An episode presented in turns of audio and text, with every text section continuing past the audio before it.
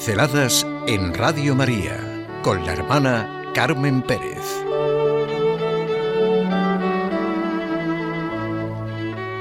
Gratitud a Dios por Radio María. Sí, tengo el gran regalo de ser una voluntaria muy mayor de Radio María. El agradecer es fundamental en nuestra vida. El agradecer nos lleva a tener una relación con Dios vital. Gracias Señor por lo que nos das y ahora me centro en las cosas diarias y sencillas de la vida, como puede ser lo que nos quieres dar a través de un medio de comunicación como es Radio María. ¿Cuántas personas tienen puesta siempre Radio María? Como el aire que respiran. ¿Y cuántas oyen determinados programas que les confortan, les ayudan o sencillamente rezan con Radio María, oyen las noticias de Radio María, van en el coche oyendo Radio María y algunos que yo conozco se sorprendieron oyendo Radio María y ya se han enganchado. Es una dinámica tan fecunda y rica la de Radio María, de dar y recibir, recibir y dar. Pero eso sí, siempre, siempre, siempre insisto, ¿eh? se recibe sin medida mucho más que se da.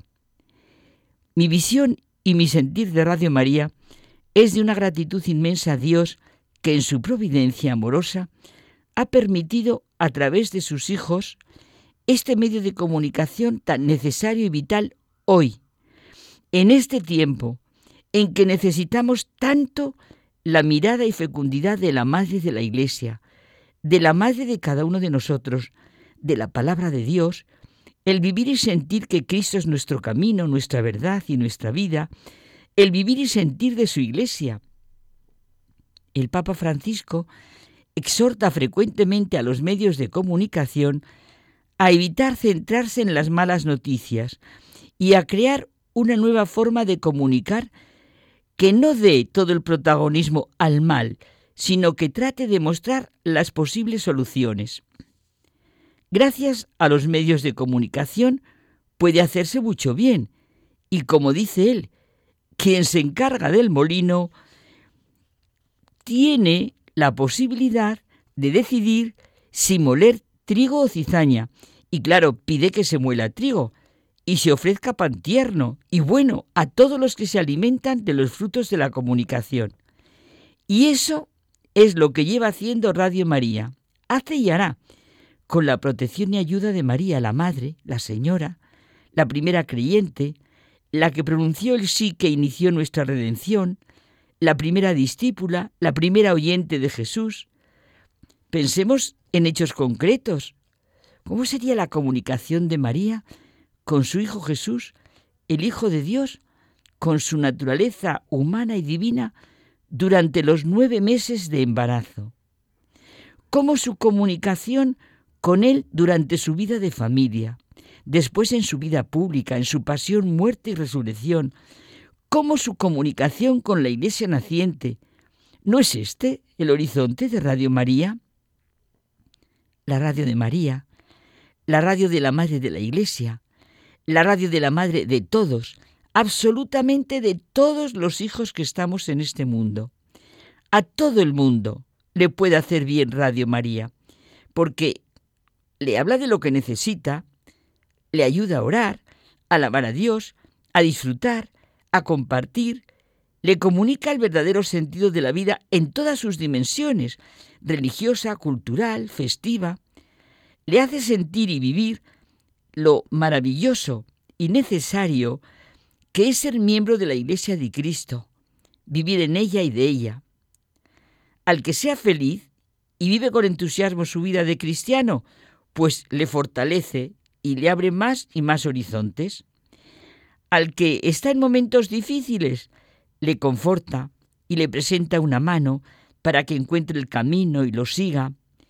Acompaña a los que están solos, a los que se despiertan por la noche y necesitan esa luz. Todo lo hace de, de una manera constructiva. Rechaza los prejuicios contra los demás y en toda su programación fomenta una cultura del encuentro que ayuda a mirar la realidad con auténtica confianza. Radio María, en toda su comunicación, quiere romper círculos de angustia y quitar miedos. De ninguna manera ignora el drama del sufrimiento, todo lo contrario. No cae en un optimismo ingenuo. Está presente en el sufrimiento. El cristiano cree en todo lo que implica la redención y que donde abunda el pecado, sobreabunda la gracia y que el bien nunca puede ser aplastado por el mal. Cada nuevo drama que sucede en la historia del mundo, dice el Papa Francisco, se puede convertir en el escenario para una posible buena noticia desde el momento en que el amor logra encontrar siempre el camino de la proximidad y suscita corazones capaces de conmoverse, rostros capaces de no desmoronarse, manos listas para construir. Todos los seres humanos llevamos un misterioso anhelo de Dios. Los medios de comunicación no son solo información, cada vez más son comunicación y formación. Evidentemente, para los cristianos, todo está al servicio de la evangelización, es decir, de la proclamación de Cristo de forma adecuada a la cultura, a las necesidades del hombre de hoy, para el bien de todos. Todo esto quiere la familia de Radio María. Nuestra vía segura es María, la Madre de Dios. Tal como definió el Concilio Vaticano II, María es Madre el orden de la gracia. Sin el don de la maternidad divina de María, la humanidad no tendría una historia verdadera y justa. Como nos dice el Papa Francisco en la alegría del Evangelio, hay un estilo mariano en la actividad evangelizadora de la Iglesia, porque cada vez que miramos a María, volvemos a creer en lo revolucionario de la ternura y el cariño.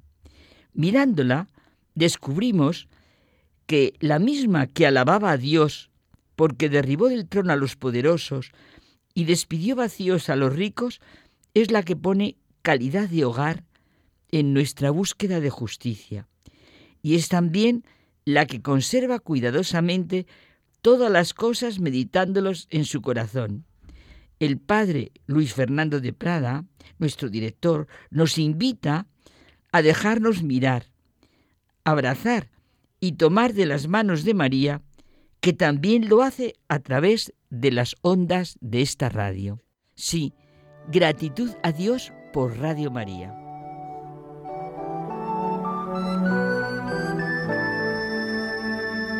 Pinceladas en Radio María con la hermana Carmen Pérez.